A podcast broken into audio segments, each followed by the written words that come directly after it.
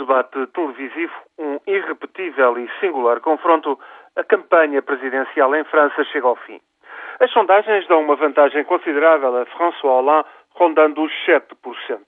Considerando estas intenções de voto, Nicolas Sarkozy está, pois, condenado à derrota.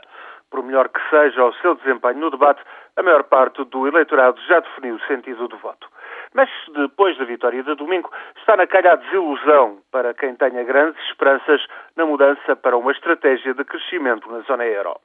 Hollande tem escassa margem de manobra devido à impossibilidade de aumentar o déficit do orçamento e à avultada dívida pública da França.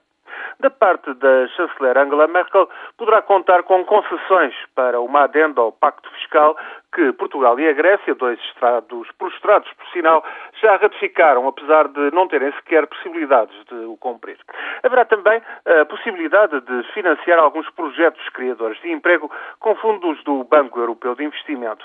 Mas no essencial, e o essencial é isto, transferências financeiras diretas a fundo perdido para Estados falidos emissão de obrigações europeias, revisão dos estatutos do Banco Central Europeu para alargar competências além do controle da estabilidade de preços, na negociação destas questões essenciais, nisto o presidente socialista francês não poderá contar com a Alemanha.